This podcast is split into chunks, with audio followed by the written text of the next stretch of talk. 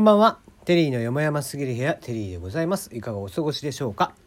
この番組は僕が個人的に気になっている情報、ニュース、話題などからピックアップしてきましてコメントをしていく番組です。マシュマロ質問箱に関しましては、えー、Twitter に載せておりますのでそちらをご確認ください。ということで、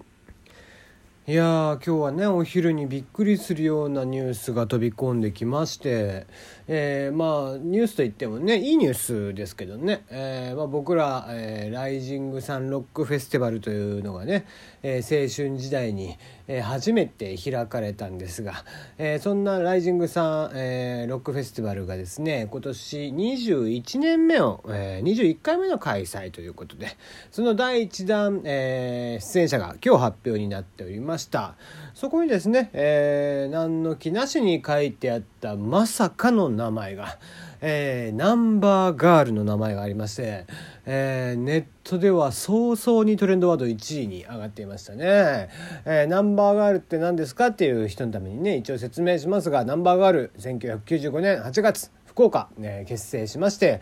えー、福岡時代はね、えー西陣とかっていうねちょっと天神とは離れた場所のライブハウスとかでもね結構演奏されてたっていうのは聞いてますけども、えー、メインボーカルギターに向井さんそして、えー、サイドのね、えー、ギターに田淵久子さん、えー、ベース中尾健太郎さんドラムスアヒト稲沢ということで、えー、90年代後半から2000年代前半日本のオルタナティブロックを牽引した向井さんたちナンバーガール。まああの今のねロックバンドの子たちっていうのはえー、ちょうど今だから活躍しているテレビによく出ているような子たちっていうのはおそらくだいぶ影響を受けている人たちが多いんじゃないかなと思っています。まあ、実際ね博多にいた僕らなんかでさえも、えー、もう、えー、向井さんたちが全然、え東京に出て行ってからでしたけども僕らがバンドメインでやってた時なんかね。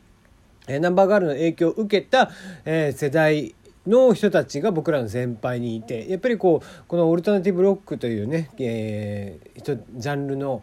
人たちが非常に多かった。ターですね。だからナンバーガールっていうバンドがいてですねスパルタローカルズとかモーサムトーンベンダーとかっていうね、えー、バンドがいてみたいな。で、えー、そのねもうちょっと下の世代に、えー、ドーズとかがいるわけですよ。ドーズ中がちょうど僕らがね、え、ライブハウスで一緒にやってたりとかもしてた、えー、世代なんですけどね、えー、まさかそのね、えー、ナンバーガールがえ出てくるということで、えー、向井さんがコメントを、えー、出していたそうですね、えー、2018年初夏のとある日、え、俺は酔っ払っていたとそして思ったと。また奴らとナンバーガールをライジングでやりてえと。あと稼ぎてえとも考えた。俺は酔っ払ってたと。俺は電話した。久方ぶりに奴らにそしてやるやることになった。できれば何発かやりたい。向井秀俊ということでね。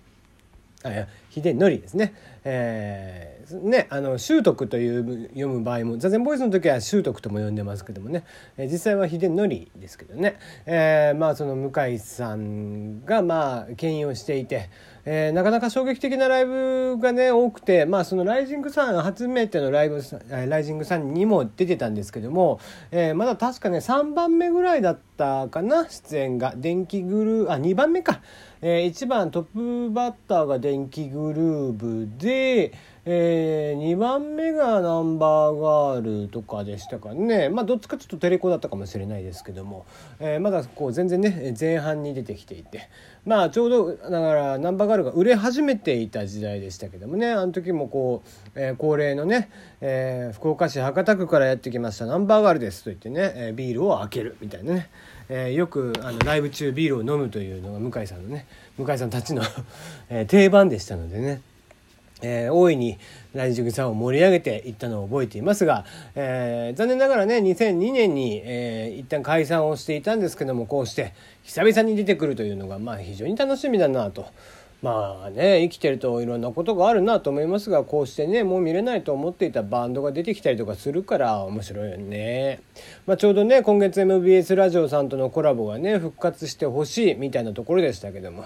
まあまああのーね、僕はまあ曲としては選んでませんけどもこの、えナンバーガールもやっぱりずっと復活を望まれていたバンドではありましたんでね、えー、ぜひ、えー、今回もね圧巻のステージを見せていただけたらなと思いますよ。はいじゃあ次の話題ですね。えー、ケイタと妖怪たちが帰ってきたテレビアニメ「妖怪ウォッチ」えー、これにびっくりマークがついて「妖怪ウォッチ」っていう感じですね。4月よりスタートということで、えー、テレビアニメ妖怪ウォッチの新シリーズ妖怪ウォッチ、えー、びっくりマーク付きがですね、えー、テレビ東京系列にて4月5日より放送されることが発表になりました。え、妖怪ウォッチ、え、2014年から18年3月まで放送されていまして、え、現在は一旦ね終わっていてダークサイドをやってたのかな。うん、なんかねキャラクターが、え、濃いのがやってましたけども。えー、小学5年生の啓太こと、えー、天野啓太と、えー、妖怪のウィスパージバニャンたちが物語を繰り広げるということなんですが、えーまあ、今回も新たなアイテムとしてですね妖怪アークそして妖怪ウォッチエルダを使う、えー、ということで、えー、またね、えー、全国のお父さんお母さんが泣くことになるのかというとこなんですが。えー、そんな妖怪ウォッチのね、えー、まあ、手こ入れですよね、完全に。うん、だいぶ落ち目ですからね今正直。でまあ、どれぐらい落ちてるかというとですね「妖怪ウォッチ」今売り上げが全盛期の、えー、もう9分の110分の1ぐらいになっています。えー、2018年度の売り上げはまだ発表になってないですけども17年度すでに去年だったたんですけども、えー、バンダイナムコホールディングスが発表しましたまあ一応ねおもちゃ関連バンダイナムコがあそこは持ってますので、えー、前席だった2015年えー、その時が552億円だったものの、えー、2017年度は63億円ということで9分の1まで落ち込んでいたということですね。でまあこれいろんなね、えー、ことが言われていて、えーまあ、その社会的現象なんじゃないかっていうことも言われてるわけ例えば、えー、おもちゃがなかなか売れなくなってきたとかね、え、玩具全体全玩具市場全体としても圧倒的に、え、やっぱり売り売上傾向っていうのは下がってきていると。えー、大体ゲームとかソシャゲなんかにねお金がどんどん流れていってるのでみたいなところもあったりするんですがえー、これに関してはですね僕は個人的には全く違う、え考え方をしていて、えー、割とその飲食店がですねあの流行ったらさ流行りのフランチャイジーのお店とかって一気に出してですぐに人気に陰りが見えてみたいなことになるじゃんか、まあ、あれと全く同じかなと思ってます。でなぜかっていうとその、まあ、このね、えー、ナンバーレベル5っていうゲーム会社はですね結構こうマーケティングの会社なんでガンガンガンガン攻めるのはいいんですけどもね、やり方はうまいんですよ。そのゲームをコンスタントに出してでグッズとかもねバンバン出してでそのグッズの中で妖怪メダルみたいなね、えー、コンそのコレクション性の強い、えー、集めたくなるようなものがだんだんボンボン出てきたりだとか、えー、それをね起動するにはその時計が必要でこの時計も、えー、メダルはこっちのメダルには使えないけどこっちのメダルには使えこっちの時計には使えるみたいなあ仕掛けが作ってあったりだとかって非常にねうまい作り方をしてあったわけなんです。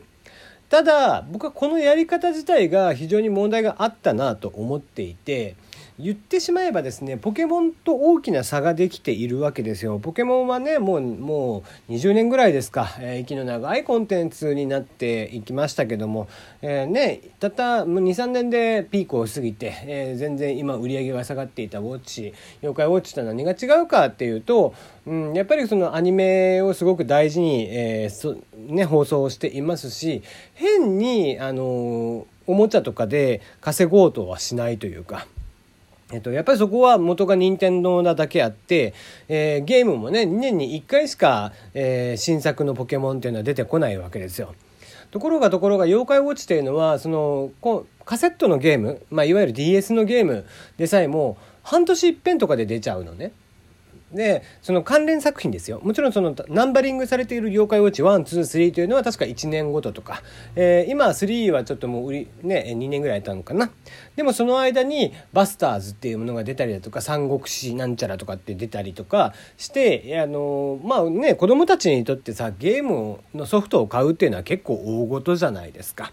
ね、ゲームソフトなんていうのは大体こう親からするとなかなか買ってあげられるものではなくて、うん、お年玉とか貯めて買いなさいとかっていう子供にとっても結構一大イベントだったりとかするわけですね。それをこう半年いっぺんとかで出されてと、え、前のゲームもまだろくにこうなんだろうやり尽くしていない状態の中で新しいのが出てきちゃう。で、えー、だから疲れちゃうよね子供にとっては。